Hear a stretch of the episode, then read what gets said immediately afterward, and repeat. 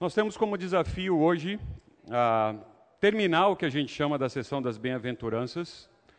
Ah, e eu digo um desafio porque eu cortei bastante coisa para dar tempo da gente bater um papo aqui, deixando vocês. Muito obrigado. Senhora já se serviu? Nossa, que educação. Nossa. Ah, eu tive que cortar bastante coisa, mas mantendo um sentido, mantendo uma lógica para dividir com vocês. O final das bem-aventuranças, para mim, é, é, um grande desafio. Né? O Senhor Jesus termina, então, o destaque do sermão dele, o que ele, o que ele elaborou, o que ele fez uma lógica assim fantástica sobre o nosso caráter. E esses, essas duas últimas bem-aventuranças, para mim, é, não que as outras sejam fáceis, mas para mim são as mais desafiadoras, talvez seja a palavra. Então, para começar, eu queria dividir com vocês a leitura do texto até aqui. Vamos fazer diferente do que a gente fez até agora. A gente ia direto para o versículo. Eu quero fazer questão de contextualizar-nos ah, no todo, para a gente não mergulhar direto no versículo. Vendo Jesus as multidões, subiu ao monte e, como se assentasse, aproximaram-se os seus discípulos e ele passou a ensiná-los, dizendo: Bem-aventurados humildes de espírito, porque deles é o reino dos céus. Bem-aventurados os que choram, porque serão consolados. Bem-aventurados os mansos, porque herdarão a terra. Bem-aventurados os que têm fome e sede de justiça, serão fartos. Bem-aventurados os misericordiosos, porque alcançarão misericórdia. Bem-aventurados os limpos de coração, porque verão a Deus. E agora vem. Bem-aventurados pacificadores, porque serão chamados filhos de Deus. Bem-aventurados os perseguidos por causa da justiça, porque deles é o reino dos céus. Bem-aventurados sois quando, por minha causa, vos injuriarem e, vo e vos perseguirem, e mentindo disserem todo o mal contra vós. Regozijai-vos e exaltai porque é grande o vosso galardão nos céus, pois assim perseguiram os profetas que viveram antes de vós. Vamos lá. Bem-aventurados pacificadores, porque serão chamados filhos de Deus. Ah, como a gente tem feito de costume, a palavra pacificador que é colocada aqui, quem estava lá estava entendendo que era literalmente, aqui não tem muita discussão, alguém que promovia paz. Então, alguém que era pacífico também podia ser, ou alguém que buscava paz ao ponto de amá-la. Agora, a visão às vezes que a gente tem de pacificador é algo como este. Para quem não sabe, só um detalhe: isso é uma coisa que existia, nasceu como nome de DVD. Depois alguns buscaram algo melhor, chamava Blu-ray. Era fantástico quando você assistia alguma coisa em Blu-ray. Mas o é, que, que isso tem a ver com a nossa aula? Nada. Né? É só para dizer da onde eu tirei isso. Esse é um filme em que alguém se intitula O Pacificador. O que é um pacificador? Bem-aventurado os pacificadores. Ele tá, o Senhor Jesus está falando isso para nós, para vocês. Você é um pacificador. Se é, o que é? O que é um pacificador? Nick está dizendo que o que mantém a paz. O que mais? Ideias. Negociador. Interessante. Quem disse? Apaziguador. Só para travar minha língua, né? Obrigado. Ah, uhum. que mais? Alguém fecha a porta lá, Mauricião? Ah, quem mais? Pacificador. Difícil. Difícil? A definição ou você está tímido? Tímido. Ah, essa bem-aventurança não é, olha que legal, essa bem-aventurança não é uma bênção para as pessoas pacíficas. Já imaginou isso? Não, espera um pouquinho. Você acabou de falar que é pacificador, agora como é que não é? Como é que não é? A gente viu a palavra lá que significava pode ser pacífico também. Como não é? Pois é, eu espero mexer com a sua estrutura até, mas nesses minutos, para tentar mostrá-lo como eu penso. Essa, essas, essa bem-aventurança não, não é para os pacíficos. Nem para aqueles que anseiam pela paz. Olha que interessante. Mas para os pacificadores. Ah, então tem uma diferença? Tem uma diferença. E é isso que eu quero desafiar vocês a chegar a essa conclusão comigo. Ou não, o que é mais divertido. Ao final, as cabeças começam a fazer assim, tentando encaixar o que eu estou dizendo. Aí eu estou atingindo o meu objetivo, estou fazendo você pensar sobre o texto. Vale lembrar que o Senhor Deus criou o homem e mulher, é uma base nisso, num ambiente de paz. Concordam comigo? Por quê? Muita gente fez assim, concorda, mas por que você concorda? Não, não porque você está dizendo, eu entendi, mas qual a razão? Muito bem. Qual, qual, qual? Qual? Putz, vai tomar o tempo da aula. Cortem isso, porque hum, temos, senhor, senhor, me desculpe, o cardápio não foi exposto, a gente tem aqui uma bananinha sem açúcar ou uma guloseima qualquer bem baratinha, sem açúcar. Eu vou arremessar, hein? Cuidado. Ah, muito bem, não existia o pecado. Era um ambiente de paz. Eu e você não sabemos o que é isso, ok? Nós podemos imaginar, elucubrar, é, a gente não sabe o que é isso. Pelo menos eu. Se você souber, e eu quero assistir um curso com você, numa boa, eu quero aprender com você, sente ao meu lado, porque eu não consigo entender o que é paz. Eu nunca experimentei a paz. Talvez um dia, eu, talvez, se for possível, eu vou perguntar para Adão. Adão, senta aqui, explica para mim. Como era, hein? Que eu não sei. A paz com Deus, com Deus, foi interrompida. Entenderam como isso é grave? Existimos paz com Deus. E a paz com Deus foi interrompida pelo pecado. Que pior coisa poderia acontecer?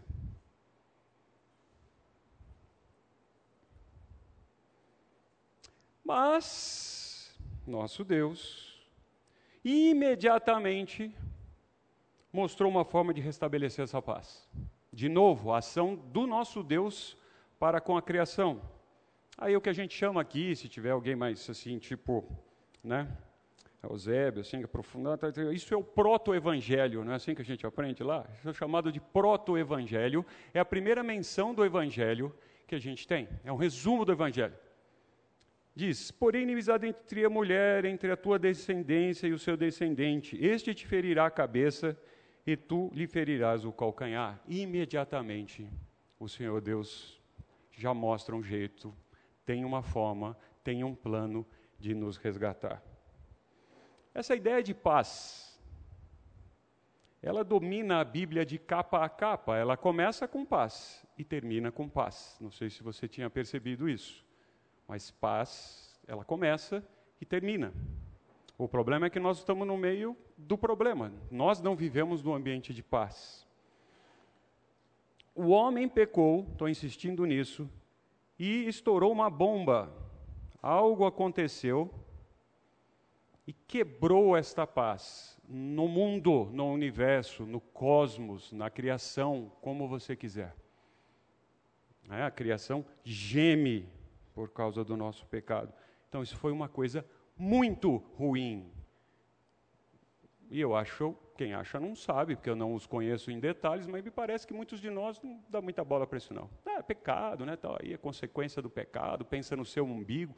Pecado é uma coisa terrível. Terrível.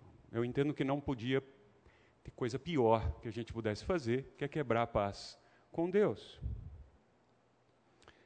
por meio das palavras do nosso Senhor, aqui, esses dois versículos que nós estamos vendo, ou melhor, nesse versículo especial, Deus está se referindo a um pacificador que é diferente de todos os que vemos nesse mundo. E vocês não falaram, mas eu, eu imaginei que alguém fosse dar uma lista como essa, mas espera um pouquinho. E os estadistas e políticos que buscam a paz? Fazem tratados de paz a assinatura de documento de paz. Como fica? E os diplomatas, eles buscam a paz, buscam a, a, apaziguar conflito Alguém disse negociador ou, ou algo semelhante a isso? E eles? Juízes, reis. Está duas vezes aqui, é erro meu. Reis, ah, vencedores do prêmio Nobel. O cara, o cara, a humanidade dá um prêmio para uma pessoa, prêmio Nobel da paz. E eu estou dizendo que não tem paz? E alguém reconhecido pelo mundo, no mundo, que fez algo que promoveu a paz? Foi criado algo, uma tentativa de ter as Nações Unidas, coisa que não acontece. Não existe Nações Unidas, há um conflito ali de interesses tremendo. Não é? Organizações eclesiásticas. Quantas organizações eclesiásticas dizem e oferecem paz? E aí a sua lista pode ir seguindo conforme você for lembrando. Paz. Paz. Bom, eu, eu gosto sempre de lembrar, quando vejo alguma coisa desse sentido, que os pacificadores do mundo, de onde nós vivemos, têm um registro de falhas terríveis. Eles são ruins. Eles não são perfeitos. Eles não buscam a verdadeira paz. Não tem paz.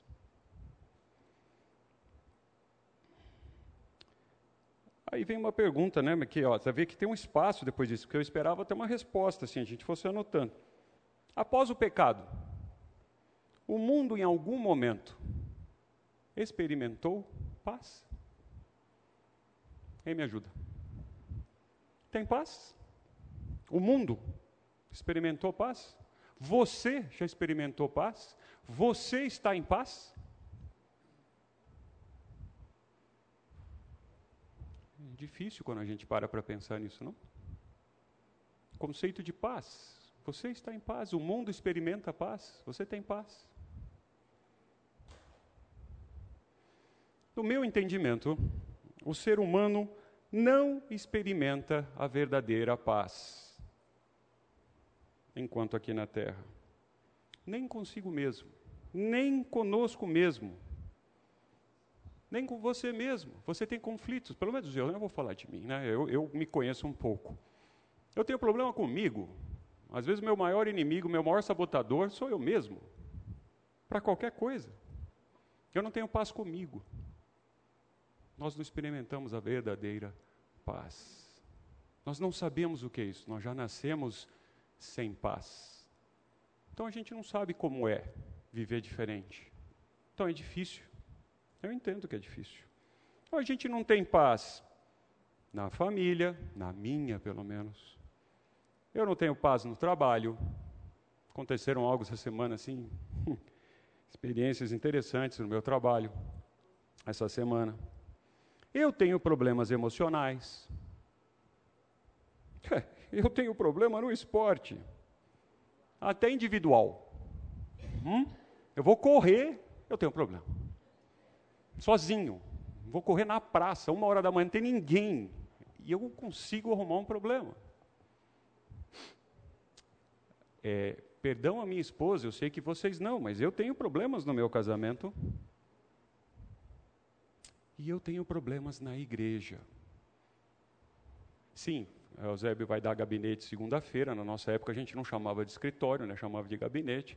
A gente conversa, mas eu tenho problemas na igreja, não sei vocês, mas aqui onde nós estamos não é algum lugar perfeito de paz. Nós temos problemas na igreja. A mente do ser humano, a minha mente, a sua mente, que a gente chama de coração, gosta de falar o coração, o coração, foi contaminado. Eu gosto muito dessa explicação. Em profundeza e amplitude pelo pecado. Por isso tem esse pedaço de carne aqui. Note que por fora, nas beiradas, essa carne não tem tanta gordura. Se a gente olha por fora uma peça de carne, às vezes até você dependendo da pessoa, eu não faço isso, tira uma camada ou capa de gordura, como está ali, e olha, nossa, agora está bom, tirei a gordura. Vocês já viram pessoas falando isso? Nossa, eu tirei a gordura, gente, agora dá para comer. Eu tirei a gordura. Engano. O nosso coração está emprenhado de pecado por todos os lados, como essa carne, ela tem gordura por todos os lados. Em algumas regiões mais concentradas do que outra. Mas não há uma área da minha vida que não tenha um pouco de gordura. Ela está entremeada. O pecado está entremeado. Então não há nada que eu consiga fazer. Zero que não esteja contaminado por o pecado. Eu gosto desse exemplo. Então por fora a gente olha, está sem gordura, mas por dentro, cheio de gordura. Todas as áreas. E nós precisamos fazer uma limpeza constante aqui. Aí o versículo que você conhece. Enganoso é o coração, mais do que todas as coisas. Eu vou repetir: mais do que todas as coisas é enganoso o coração. Então não dá para você culpar outra coisa. Ah, mas foi fulano, nem mesmo Satanás. Ah, é culpa do diabo, é culpa. Eu não, não, enganoso é o seu, é o meu coração. Mais do que todas as coisas, ele é desesperadamente corrupto. A ideia de algo que não tenta fazer outra coisa que não ser buscar corrupção e demonstrar corrupção. Esse é o meu coração, ou a minha mente. Quem conhecerá? Ah, porque a gente disfarça bem, né? Eu disfarço super bem. Minha esposa não me conhece 100%. Ela me conhece 100%. Então, nessa situação caótica, não, eu dei o cenário. Nessa situação caótica, o Senhor Deus utiliza quem? O próprio ser humano mas alguém que reconheceu o Senhor Jesus como Salvador, cristão. Como pacificador. Então você e eu somos pacificadores. Ele espera que sejamos pacificadores. Lembra que a bem-aventurança não é algo assim que você tem opção. Você não tem opção. Já é, porque você faz parte do reino. A ideia dos muros, lembra? Você está aqui dentro. Quem está aqui dentro é assim. Você é pacificador. Dentro de, todas, de toda a Escritura, quem é o nosso exemplo? Quem é o maior pacificador? É o próprio Senhor Jesus, o príncipe da paz. Nossa. Ele é o príncipe da paz. Ele é o príncipe, ele é a autoridade maior. Nós não estamos no reino. Ele é o príncipe da paz. Esse é o seu rei, para onde você está dentro. Você adentrou nesse reino, em que o príncipe, uma das suas características, ou dos seus atributos, se assim essa palavra for melhor, é ser o príncipe da paz. Aí eu coloquei o versículo só para dar referência, se você não lembra. Porque o menino nasceu, o menino nos deu, o governo está, o governo está sobre os seus ombros.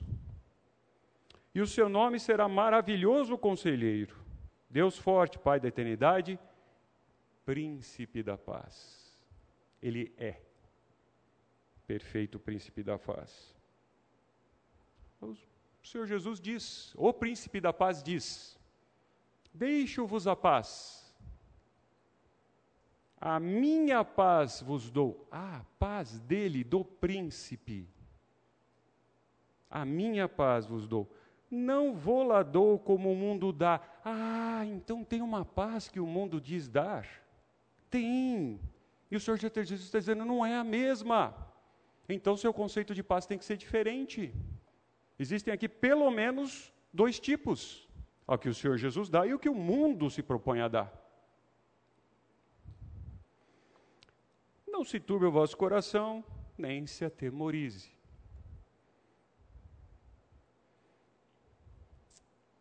Senhor Deus, Senhor Jesus traz a paz entre Deus e homem. Lembra que ela tinha sido rompida? O Senhor Jesus une-nos novamente a Deus. E Ele nos dá a chance de voltar a ter paz com Deus. Então, o pior que aconteceu na nossa vida é restabelecido. Plano de Deus, ação de Deus, através do Senhor Jesus, eu volto a ter paz com Deus. Ah, que mais que eu preciso? Me conta. Que mais que você precisa? Você restabeleceu o que mais era importante para você, o pior que tinha. Você tem a chance agora de tê-la de volta, num plano do soberano Deus. Que mais que nós precisamos? O Senhor Jesus faz a paz, se é possível, entre homem e homem. Ah, então é possível voltar a ter paz com meu irmão, com outro homem? É possível. Removendo o pecado e trazendo os homens para um relacionamento correto com Deus. Esse texto é bem grande, eu tive que cortar com, um lamento. Marque aí, estude depois com bastante calma. Faça isso. É muito legal. Tem coisa que é legal e tem coisa que é super legal. Essa aqui é super legal. Estude. Então, o Senhor Deus remove o pecado. O pecado é a razão da gente não ter paz. Mas vamos lá, mais perguntas. Agora você tem condição de dizer o que é paz? O que, que nós queremos dizer com paz? Depois do que nós conversamos até agora. Eu já vi gente falar, ah, gente, eu estou em paz. Ah, eu estou em paz. Eu já vi. Qual é a sua definição de paz, Fernando?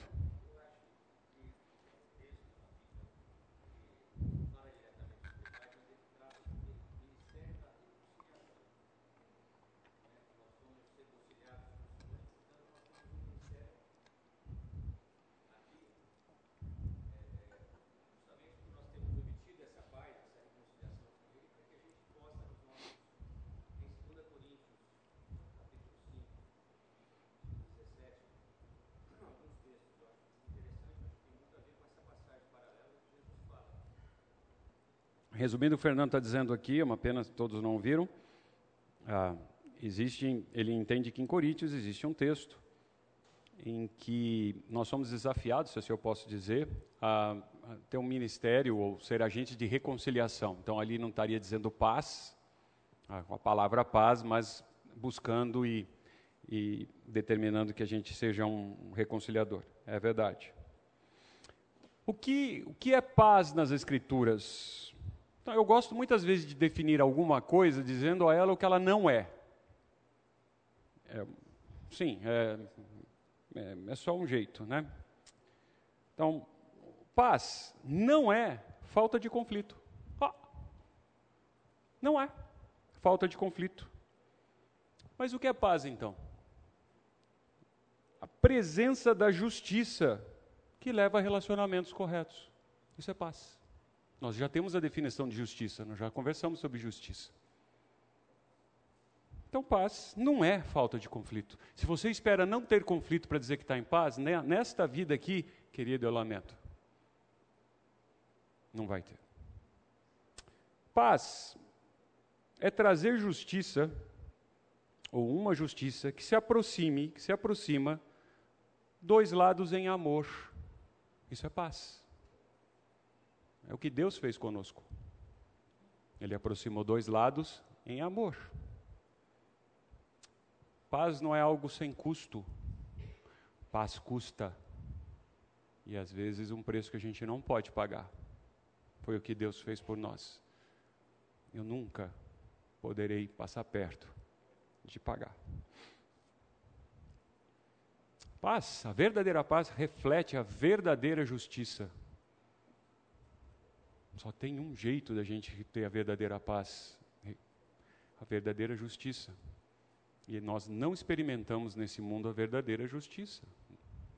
Nós estamos nesse período entre paz e paz, e nós estamos num momento em que não temos paz aqui.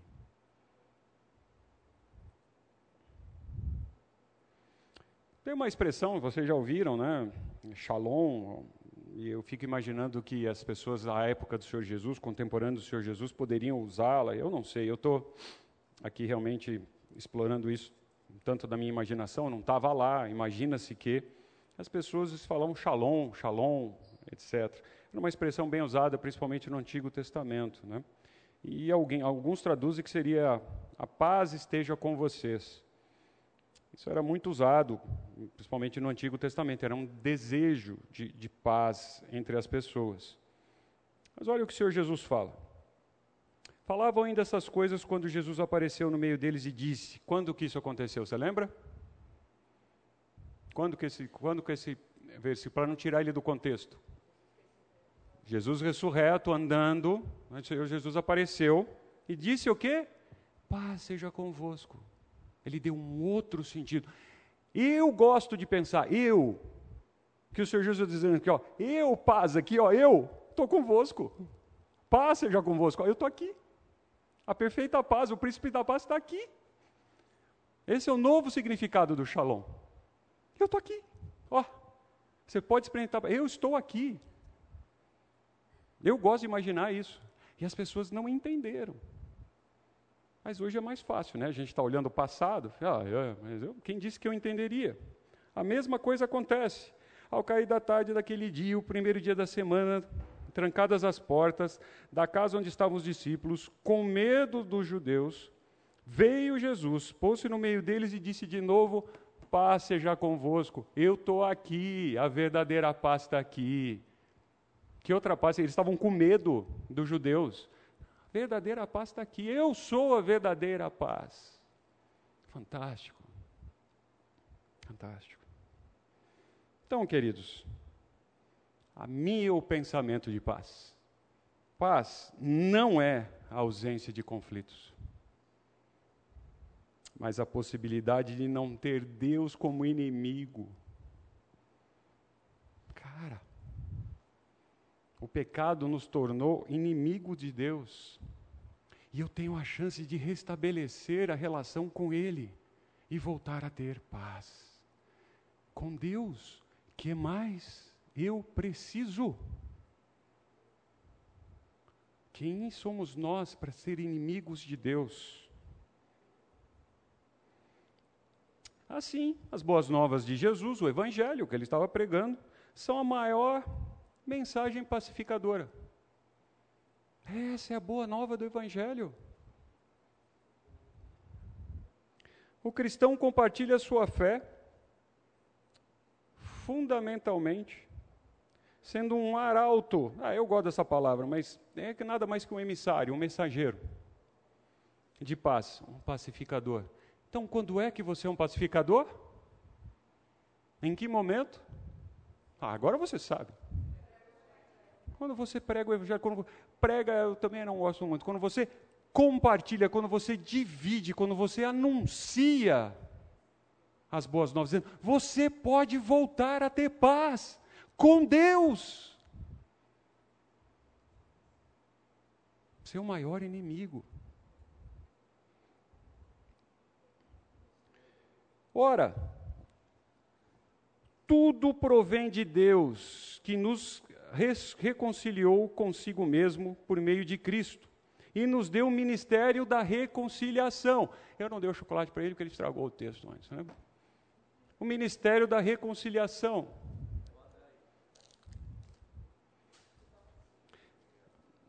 A saber que Deus estava em Cristo reconciliando consigo o mundo, não imputando aos homens as suas transgressões e nos confiou a palavra da reconciliação. Nos, nos confiou, é seu e é meu esta tarefa, ou esta tarefa é minha e sua, essa obrigação. Não tem opção. Eu vou repetir: não tem opção. Você não está compartilhando o Evangelho. Você não, não, opa, pera, eu não estou dizendo assim, você não está convertendo ninguém. Não é isso que eu estou dizendo. Você está compartilhando o Evangelho? Você está dizendo para as pessoas que é possível elas voltarem a ter paz com o Criador? Ah, você é um pacificador. Você não está fazendo isso? Querido, você não é um pacificador. Você pode ser bonzinho. Você pode ser um cara legal. Você pode ser um cara boa gente, mas você não é um pacificador. Você já viu a reação de alguém que aceita o Evangelho depois e fica grato para o resto da vida a quem anunciou a ele essas boas novas e dividiu com ele? É fantástico. E você ter o privilégio de ter sido o instrumento, o emissário, o arauto dessa mensagem? Deus usou você, que privilégio! Isso é ser um pacificador. O apóstolo Paulo, em Isaías, né, diz: Como são belos nos montes os pés que anunciam as boas novas. Lembra, o Senhor Jesus não está trazendo nenhuma novidade. As boas novas do Cristo, do Cordeiro Perfeito, da, já estava previsto. O público que ali estava ouvindo, em teoria, tinha condições de ter conhecimento disso. Não é novidade. O texto diz: as boas novas anunciam a paz. Então, lá no passado, quem anunciava que iria vir um Cristo, o Messias viria, ia morrer naquela cruz, anunciava o quê? Paz. Voltava a ter paz com Deus. No entanto, não há nada no contexto aqui desse versículo que está restringindo a pacificação do evangelho a um ambiente de paz. Eu tentei escrever isso assim, já, eu acho que não ficou bom, vale uma revisão.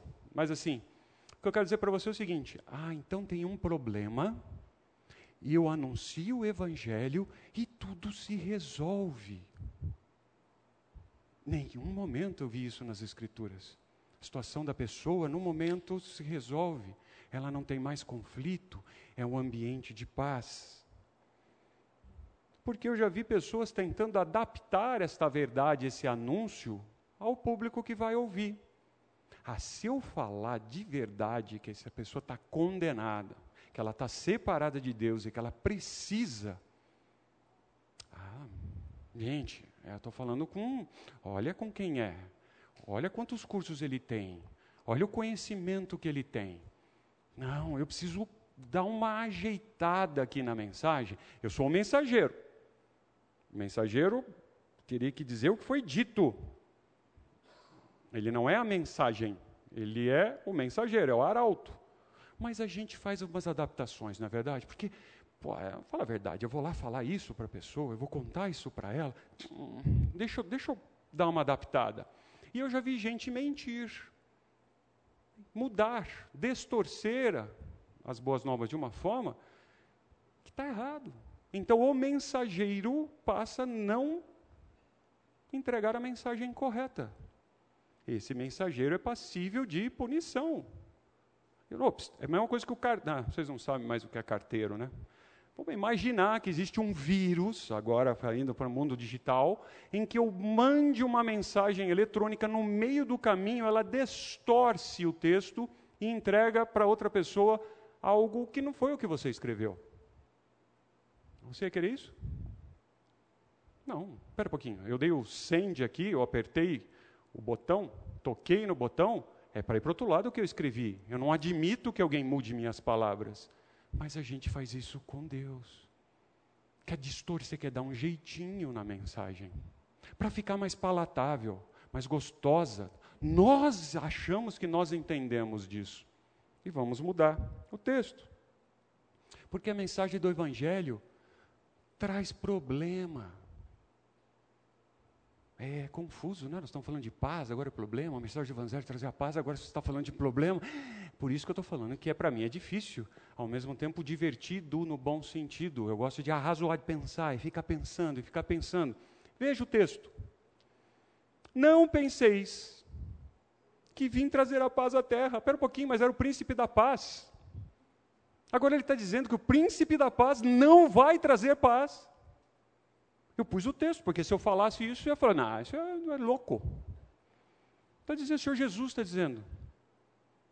Não vim para trazer paz, mas espada. Epa, naquele ambiente, espada é guerra. Talvez ataque. Não quero entender que é defesa. Não, é a espada da fé que eu me devo. Não é, eu não entendo assim que aqui é um momento de defesa. Aqui é de ataque. Pois, o Senhor Jesus dizendo, pois vim causar divisão entre homem e o seu pai. Mas acabou de dizer que a mensagem do Evangelho, quando você vai lá, o príncipe da paz, quem é o pacificador, junta as pessoas, e o príncipe da paz está trazendo divisão. Eu espero que ao final vocês resolvam isso para mim. Entre homem e seu pai, entre filho e sua mãe, entre a nora e sogra, isso é fácil. Ah, assim os inimigos do homem serão os da sua própria casa. Entenderam? O evangelho chega na pessoa e a pessoa tem problema em casa.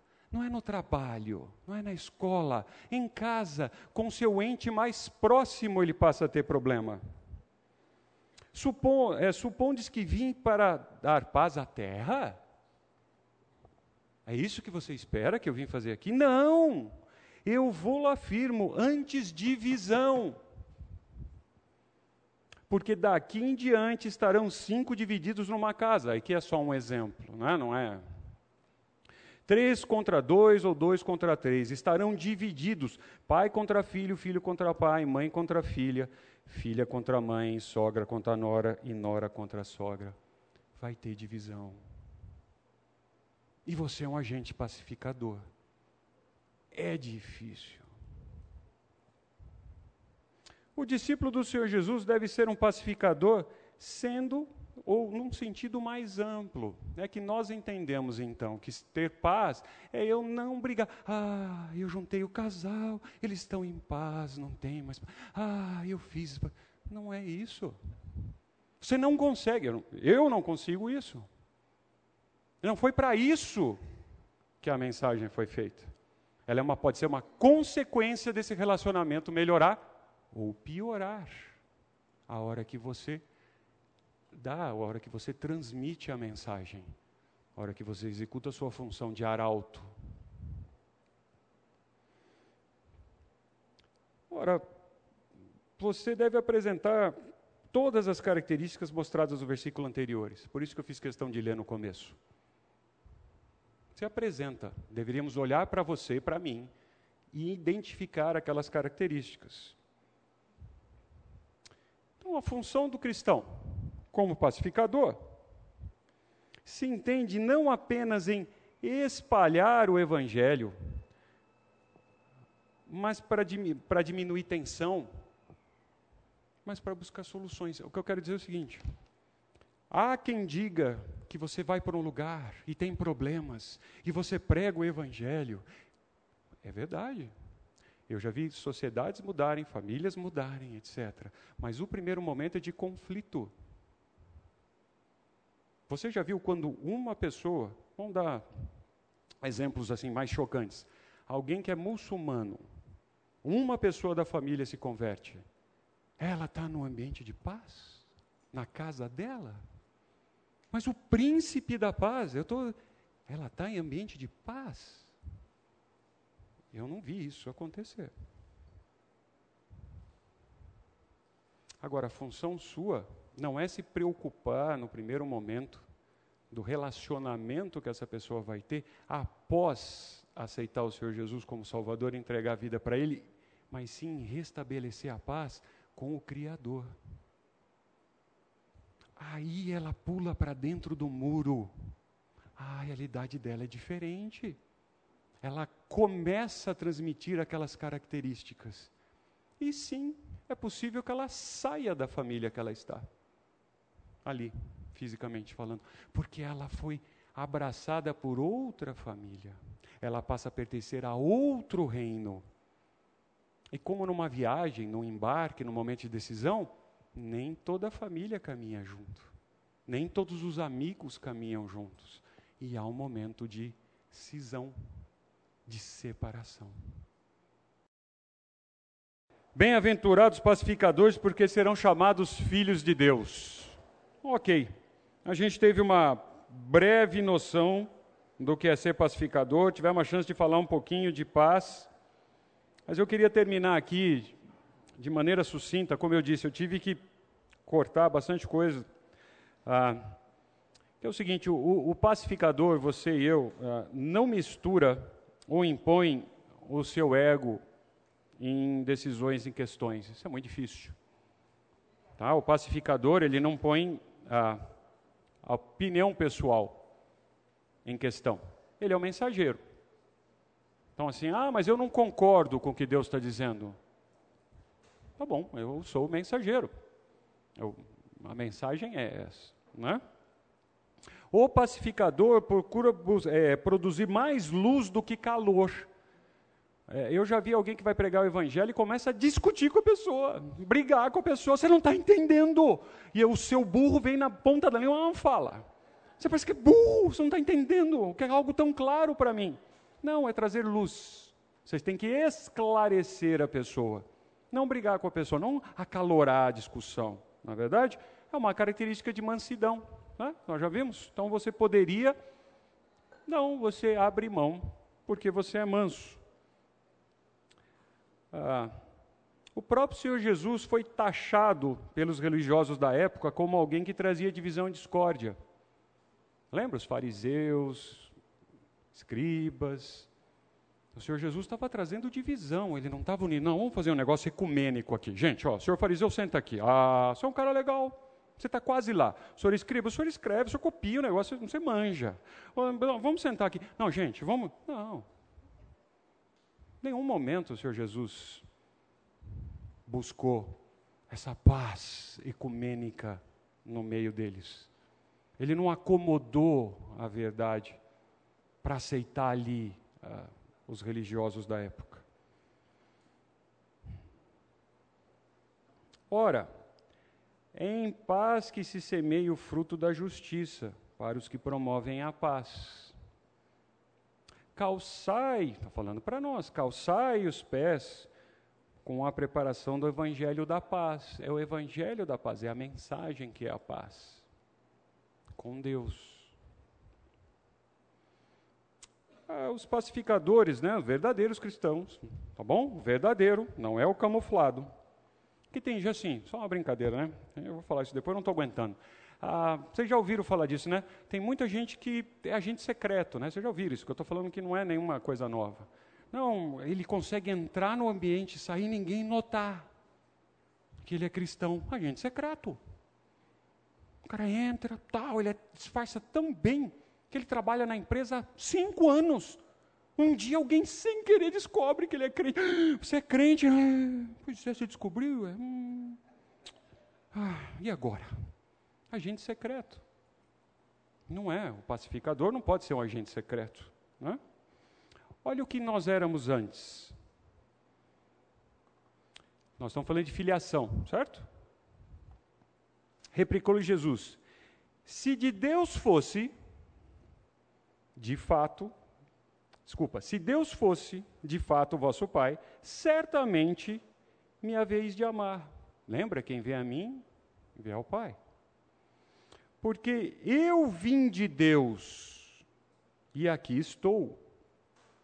Pois não vim de mim mesmo, mas ele me enviou.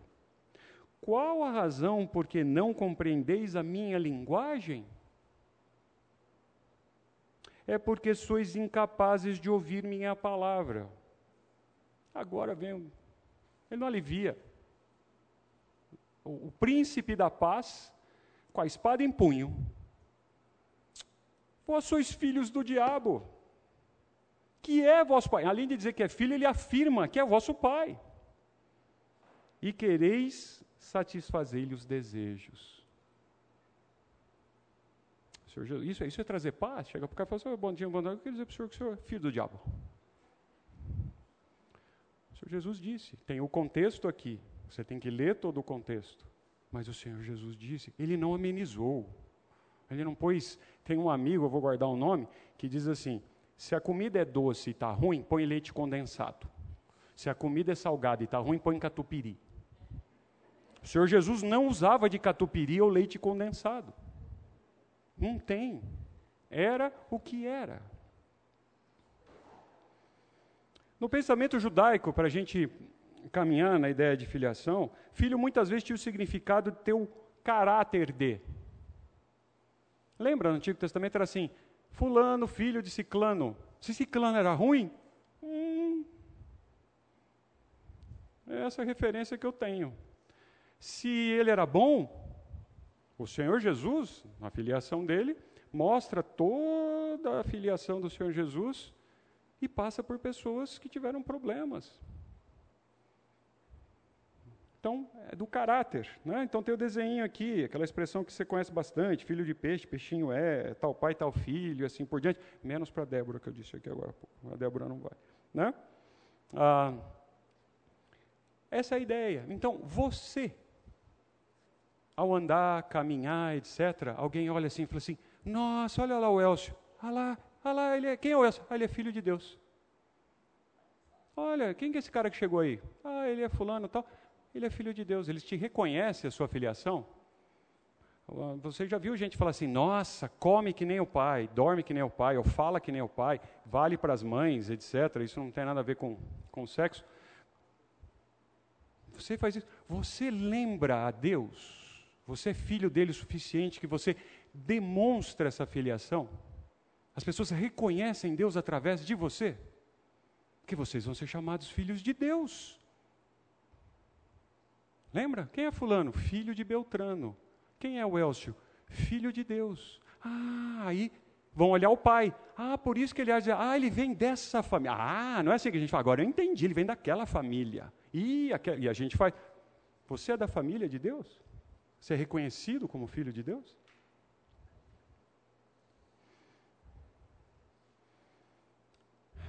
É melhor, em amor, você dar a verdade luz da verdade, obrigado, para que os conflitos sejam resolvidos em sinceridade. Essa é a paz bíblica.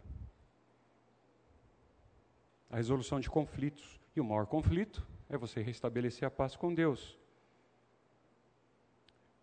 E aqui, para terminar esse assunto, nós não somos pacificadores no mundo no sentido que nunca causaremos conflito. Eu estava dizendo isso aqui para alguém, estava aqui. Gente, se você é um estrangeiro naquele reino, o fato de você se mexer, as pessoas já notam que você é diferente. Já aconteceu com vocês? Muda de cidade. Está pertinho aqui, talvez não. Eu fui para Minas outro dia, faz um tempo. Gente, eu não conseguia comer à mesa. As pessoas olham para mim e dizem, oh, o senhor é de onde? Os costumes são diferentes, os jeitos são diferentes, o jeito que senta, o jeito do talher, o jeito... As pessoas reconhecem que você é um estrangeiro. Você é um estrangeiro por onde você passa? As pessoas notam assim, hum, quem que é esse cara aí? Quem que é? De onde ele é? Hum? Ou não, agente secreto, não estou lá, ó, ninguém percebe. Vou lá, entro, saio, ninguém me nota, viu pai? Ninguém sabe que eu sou seu filho, não. Fica tranquilo que nem uso seu sobrenome. Estou bem aqui. A gente causa conflito o tempo todo pelo comportamento, a gente lida com uma verdade, eu pus em letra maiúscula, que a sociedade tenta esconder e recusar. Você vai gerar conflito. Não tem jeito. Você é alguém que perturba e incomoda? Você entendeu o que eu quero dizer, né? Não estou dizendo que você é chato. Eu estou dizendo se você perturba e incomoda eu não tenho tempo aqui, não vou usar o tempo. No trabalho essa semana aconteceram algumas coisas. É, pois é, então. Queria só um exemplo, queria que eu assinasse e desse o ok num, num relatório, numa coisa, encurtando a história, que eu vi que estava errado. Mas a pessoa que errou, errou porque ela errou. Não é maldade, não é uma ideia de é, falsificar ou de suborno, não, nada disso, errou. Dois mais dois estavam dando cinco. Ah, você errou, corrige aí. Cara, não posso corrigir porque você vai fazer isso. Ah, é o senhor, vai. Pô, precisava do meu visto. Ah, cara, eu não posso. Aí você vai travar tudo, nós vamos ter que voltar tudo fazer isso. É, pô, quantos a gente fez e deu certo? É esse aí, cara. Todo mundo, ó, todo mundo assinou. Está faltando a sua. Fulano, tá certo. Não é isso que nós estamos discutindo, nós estamos falando o seguinte: o processo está parado. Aí, cara, eu não vou assinar. Pô, nós vamos ter que levar esse assunto à frente. Eu não vou assinar. Está errado. Se eu não tivesse visto que estava errado, eu ia ser responsável do mesmo jeito, certo? mas eu não vi, eu sei lá. Sou ruim, tá vendo? Sou bem ruim. Estou né? dando desculpa para mim mesmo. Agora eu vi. Então, meu comportamento já causa problema. Mas eles têm que me reconhecer. Por que, que ele não assinou? Ah, ele vem daquela família lá, ó. Ele é filho de Deus. Esses filhos de Deus fazem isso, cara. Dessa família, de onde eles vêm, esses caras estranhos aí, eles não fazem isso, nem adianta. Eles não fazem isso. Porque ele é bom? Não, é filiação. Costume lá da casa dele. É assim, lá na casa dele, de onde ele vem, da família, eles não fazem. Puxa, é, é, então não dá para conviver com ele nesse ambiente ruim, né? nem convida, porque ele não faz. Eu não estou dizendo que sou melhor que vocês. Estou dizendo que é um esforço consciente, é duro, é difícil. O gostoso era assina, todo mundo assinou, assina é. Eu não sou melhor, mas eu sou filho do meu pai. Como é que eu vou assinar o um negócio? Então a recompensa do pacificador é essa é ser chamado e reconhecido como filho de Deus. Então, se você é agente secreto, queria dizer para você que você está em contraposição ao desejo que o seu pai quer. Ele quer que todo mundo saiba de que família você veio. Ele quer que todo mundo perceba que ele é da sua família. E não o contrário. Ele não precisa que você acomode a verdade dele, suas ações, atos, etc., como arauto. Ao contrário. Ele quer que seja percebido como filho dele. E você vê isso, então, como um privilégio de ser reconhecido como filho de Deus, em vez de você falar, ah, que droga, os caras lá vão falar agora. Puxa, não, que legal, reconheceram, olá, me viram, olá. Acharam, eu não estou escondido, eles viram uma diferença em mim. Porque eu sou filho dele, porque eu estou seguindo, não, não sou eu. Eles viram.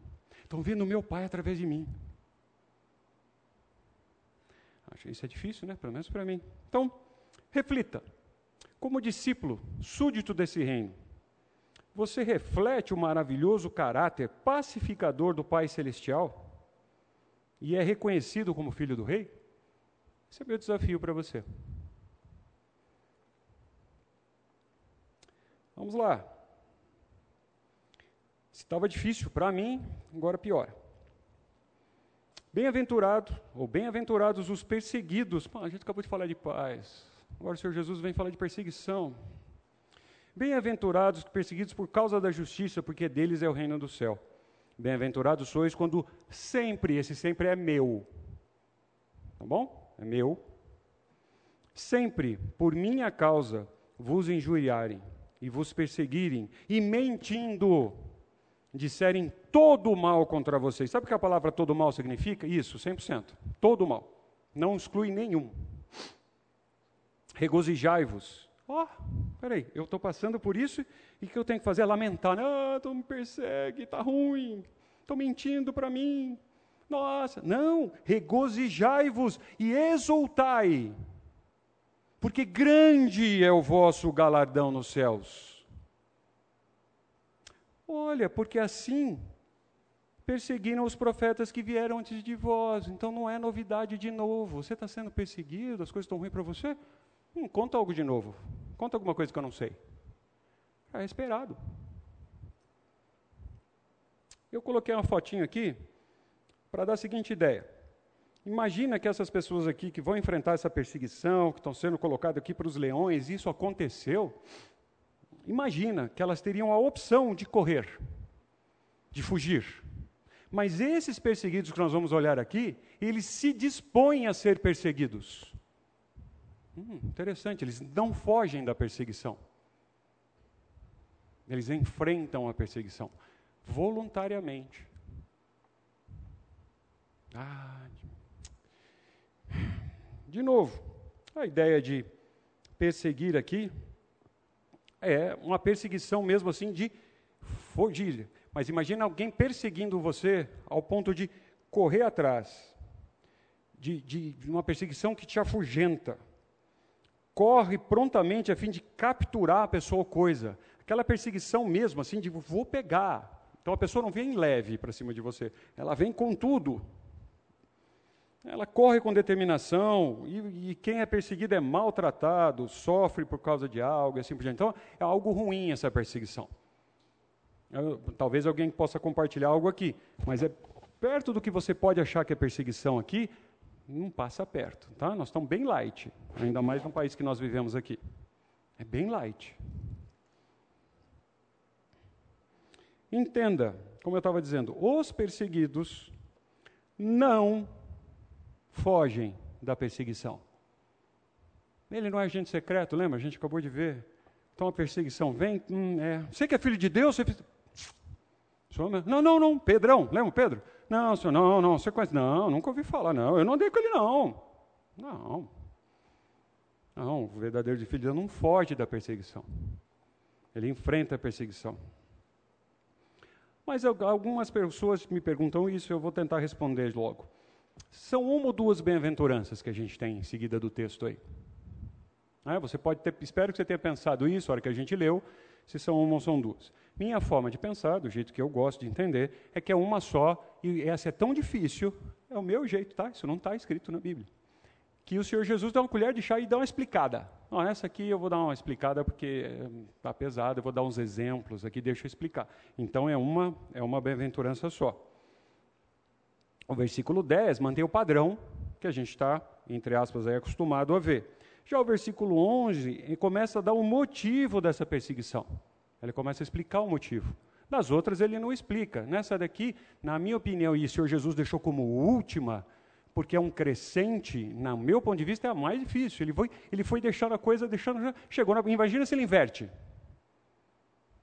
Você já tentou inverter? Faz exercício, inverte as bem-aventuranças. Parece que não dá uma liga. Não funciona. Né? Agora, essa bênção é restrita àqueles. O que, que o texto diz? Bem-aventurados perseguidos por causa Deus, porque deles é o reino. Bem-aventurado os perseguidos, não são todos os perseguidos. Alguém é perseguido. Pegaram o detalhe? Não quer dizer que todos são. Alguns são. E quem é, ou quando está sendo, não foge. É um detalhe bem interessante. Aí o versículo 12 explica, né? O motivo da, da, da, da perseguição, exemplifica e mostra a recompensa. Ah, é assim que eu entendo o texto. Tá? Lembra que versículos, etc., não é inspirado, né? essa divisão de versículos, etc., e capítulos não tem inspiração. É algo que a gente colocou como humanos nas escrituras para ficar fácil a gente navegar por elas. Veja, 1 Pedro diz: Mas, ainda que venhas a sofrer, ah, ainda que venhas a sofrer, então assim, pode ser que você não sofra, há uma condicional aqui. Bem-aventurados sois. Então não é porque você está sofrendo por causa da justiça que você não é bem-aventurado. Mas note, por causa da justiça. É por esse sofrimento. Nós já vimos a ideia de justiça, conceito de justiça. Não vos amedronteis, portanto, com suas ameaças, nem fiqueis alarmados mas é por causa da justiça. Amados, não estranhei o fogo ardente que surge no meio de vós. É aqui na igreja, tá? no meio de vós, aqui, em qualquer lugar que você esteja, aqui também. Destinado a provar-vos, como se alguma coisa extraordinária vos estivesse acontecendo. Quer dizer, você está vendo? Espera um pouquinho, está acontecendo isso? O que está acontecendo demais? Já esperado. O que, que tem de extraordinário? fora da ordem, extra-ordem, extraordinário. Nada, isso é ordinário. É esperado que aconteça. Você está surpreso por quê? Você vai ser perseguido.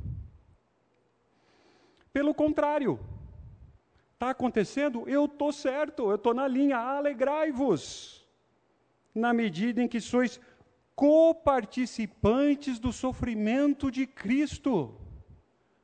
O Senhor Jesus padeceu, passou por tudo, foi perseguido, mataram. E só porque você não foi convidado para a festa, porque você é filho de Deus, você está, ah, isso é perseguição? Oh, eu queria ter ido, mas não me convidaram porque eu sou crente. não sou da turma. Essa é a perseguição. E se isso for para você relevante, é esperado. É ordinário, não é extraordinário. Mas vai acontecer. Você vai ser dirimido, você não vai participar, você vai ser excluído, você vai ser maldito. Esperado. Você é coparticipante do sofrimento do Senhor Jesus? Você entendeu o sofrimento do Senhor Jesus? Você já parou para ler o que, qual é o plano que Deus fez de salvação? Quanto isso custa? E você tem o privilégio de ser coparticipante. Eu sou filho dele, eu vou sofrer as mesmas coisas que meu pai. É um privilégio. Exultai. Está funcionando. Eu não sou agente secreto. Quem são os perseguidos? Conta para mim.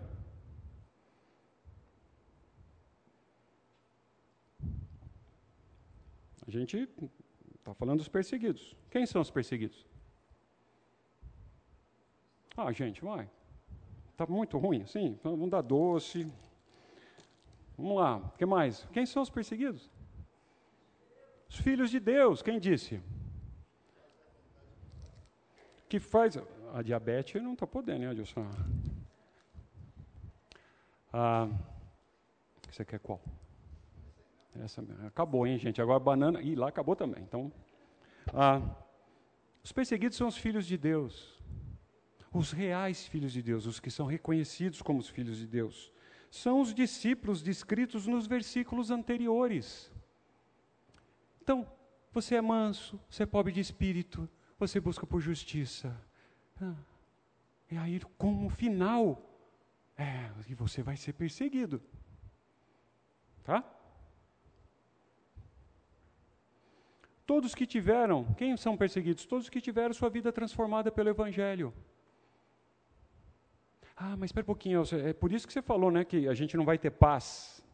É verdade, né? Se eu invertesse, ia dar problema, é verdade? Então, é, eu já não vou ter paz mesmo, eu já entendi. Então, agora é, a perseguição parece que chega um pouquinho mais leve para mim. Eu já não vou ter paz mesmo, a perseguição é consequência. Eu vou ser perseguido, eu não tenho paz, eu não estou no ambiente de paz. Ora, todos quantos querem viver piedosamente em Cristo Jesus serão perseguidos é uma garantia. Então pense o contrário: se você não está sendo perseguido, cara, acendeu umas luzes no seu painel. Eu vou falar agora de uma maneira mais dura. Ou você tem um problema sério de santificação, desenvolvimento da sua fé, ou você não faz parte do reino. Você não se converteu. Serão perseguidos. É um termômetro. Você é perseguido? Eu não estou sendo irônico, mas é eba. Eba. Estou sendo reconhecido como filho, estou dentro do reino, sou um estrangeiro aqui, etc, etc. E eu não estou sendo perseguido? Hum, pense, porque é uma garantia. Quem vai viver piedosamente em Cristo Jesus será perseguido porque foi concedida a graça, ó, a graça, olha a concessão que deu para você e para mim. A graça de ser, de padecer por Cristo, e não somente creres nele. Viu, senhor agente secreto? Não é na sua intimidade, não. Eu eu eu estou bem com Deus, eu resolvo aqui, estou bem. Ó, eu e Deus, não. Foi dado a graça concedida de você padecer por Cristo.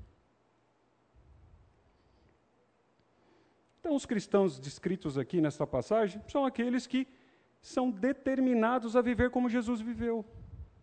Você e eu, nós somos determinados, você tem um esforço consciente, você acorda, sua mente, você exercita, você foca em viver como o Senhor Jesus viveu, independente se o seu cônjuge está gostando ou não. É, desse jeito.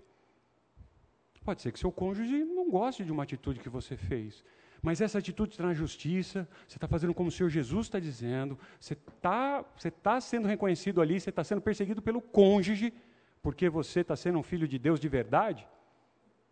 Lembra? Você é perseguido por causa da justiça, por causa de Deus. Não porque você queria ver aquele canal, não porque a comida estava assim, não porque a roupa estava assada, não porque você não tem um carro, não porque você não limpou a casa. Não. Não é gostinho. É por causa da justiça.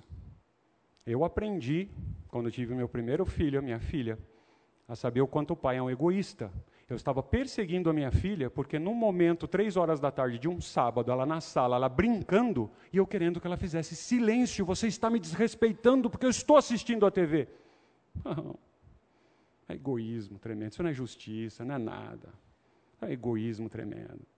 Brigando com a minha filha porque ela estava sendo criança. Não, é meu gostinho. Isso não é justiça de Deus. Não, quando você está praticando a justiça de Deus, as verdades de Deus. Mesmo no lar cristão que você vem, se você vem de um lar seguro, entre aspas, você enfrentará crítica em algum lugar. Se não for mesmo dentro do seu lar, da porta da rua para fora. Você é filho de Deus, você não é daquele reino, você é um alien ali, você é um estrangeiro. A recompensa por ser perseguido por causa da justiça, é o reino. Não, não, mas então inverte, né? É porque eu sou do reino, eu sou perseguido. Isso. É isso que está dizendo. Não é assim, eu preciso fazer algo ser perseguido para estar no reino. Não.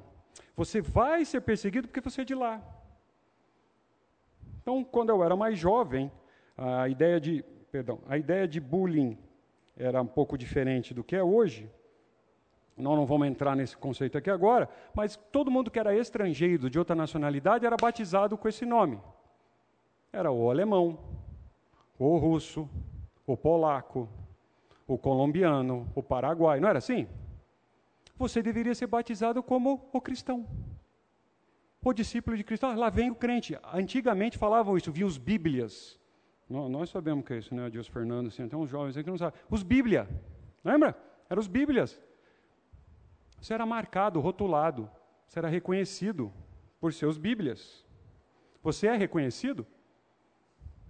Veja, é reconhecido. A pessoa vem, ah, percebi, eu reconheço. Ou seria esta bem-aventurança um teste para todas as outras bem-aventuranças? Interessante. Seria essa bem-aventurança um teste final? Então, assim como uma pessoa, né, deve ser pobre de espírito para entrar no reino, ela também será perseguida por causa da justiça, se entrar no reino. Então, é consequência, querido. Eu estou insistindo. A perseguição é um bom sintoma, não é um mau sintoma. Mas perseguido não porque você é chato, não porque você é inconveniente, não porque você é desonesto, não porque você é ladrão, não porque você burla as leis, não porque você não respeita o seu vizinho. Não. Você vai ser perseguido por ser filho do Pai e praticar a justiça dele. Entendeu a diferença? Porque tem muito crente que é chato. Tem muito crente que não cumpre regra de trânsito. Tem muito crente que não paga os impostos. E aí ele é perseguido. Ah, eu estou sendo perseguido. Não, você está sendo punido mesmo. Eu estou falando quando você é perseguido por causa do reino que você vem. Essa é a perseguição boa. Ok? Então, essa bem-aventurança, meu ponto de vista, final, torna-se uma das mais penetrantes de todas. Se o discípulo de Jesus nunca experimentou qualquer perseguição, nunca, nunca experimenta qualquer perseguição, pode se perguntar com justiça onde a justiça está sendo exibida na sua vida. Hum? Se não há justiça, nem conformidade com a vontade de Deus, como que você é do reino? Não, não cola, não dá lastro, não funciona. Estar ao lado ou seguir ao Senhor Jesus implica em ser perseguido implica. Se isso, então aquilo. Se é, então é perseguido. Se não é perseguido, então você não é.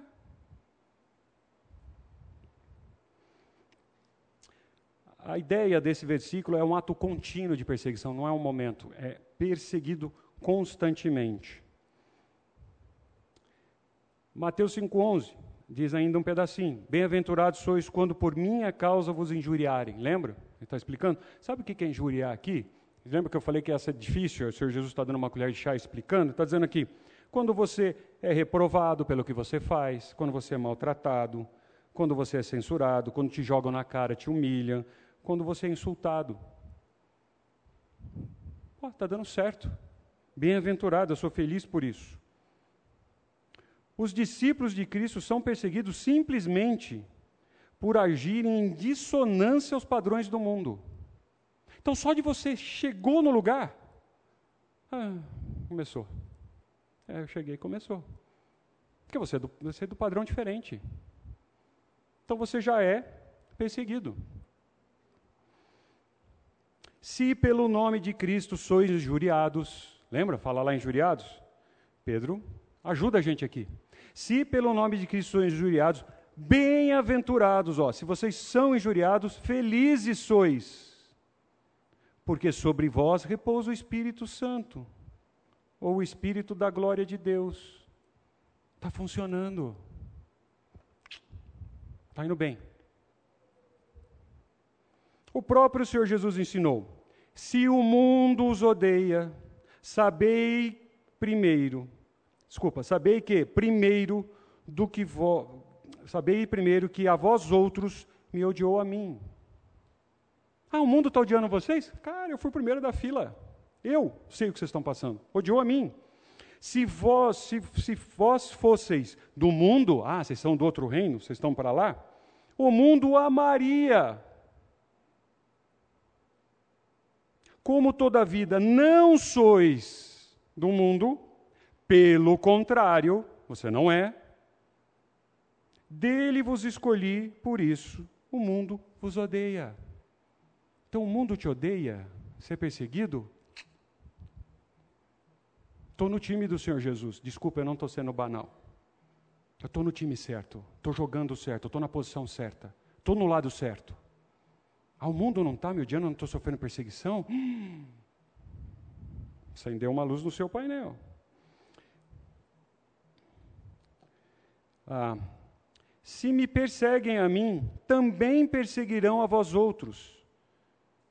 Se guardaram a minha palavra, também guardarão a vossa.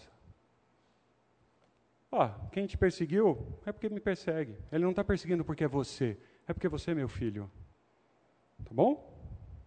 Não é, não é mérito seu ser perseguido, não. Você não está sendo perseguido por causa de você. Nem para isso você presta. Você está sendo perseguido porque você é meu filho. Eles olham para você e me veem. E eles perseguem a mim. Então você vai no embrulho. E isso é bom. Agora, os que guardaram a minha palavra também guardarão a vossa. O lado oposto acontece. Os que me ouviram vão ouvir a vocês também. Vocês são só mensageiros.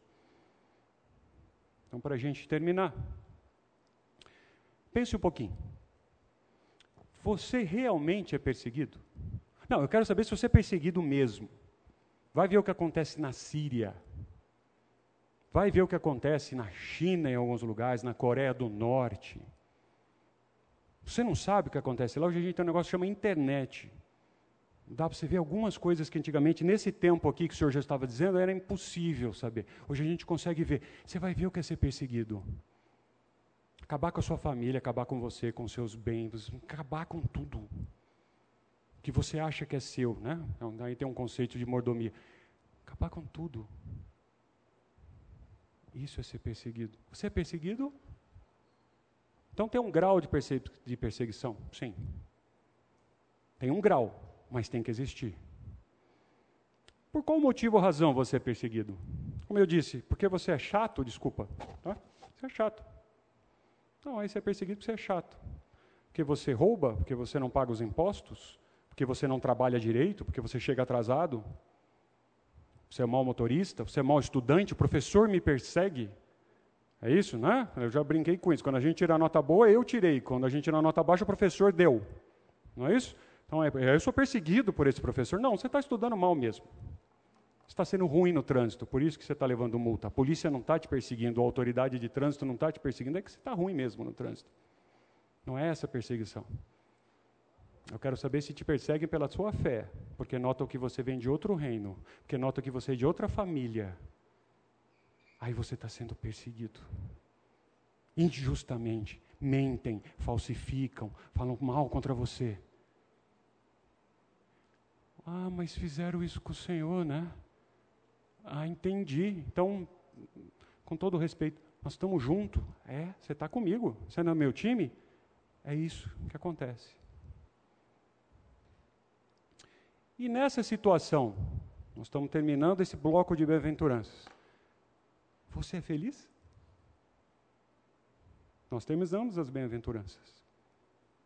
Você é bem-aventurado? Macarios, você é feliz a todo tempo? 100%? Perguntas, traumas de infância, angústia.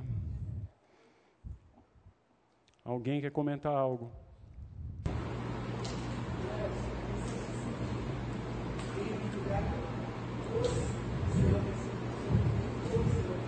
Nem todos são perseguidos a todo tempo e nos graus diferentes.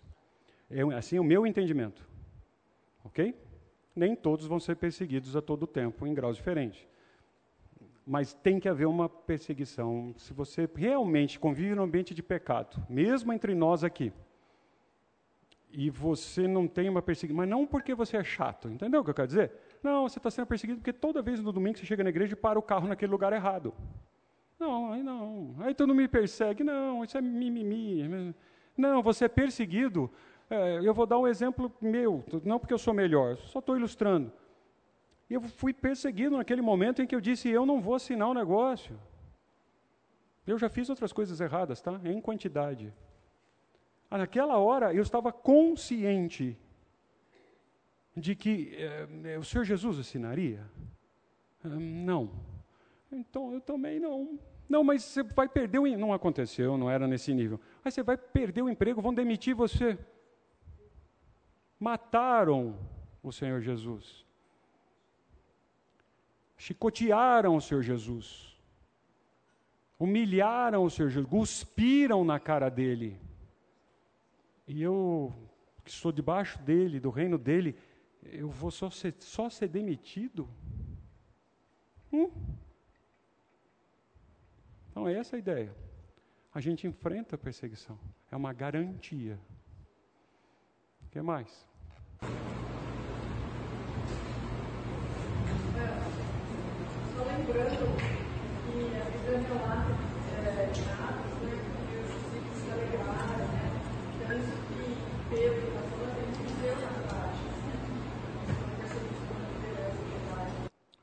O tempo esgotou, mas eu cortei algumas coisas, como eu disse, mas se a gente for olhar os discípulos, indo além do que você está dizendo, todos eles foram perseguidos e a maioria deles morreu em mortes ruins, se assim eu posso dizer, trágicas.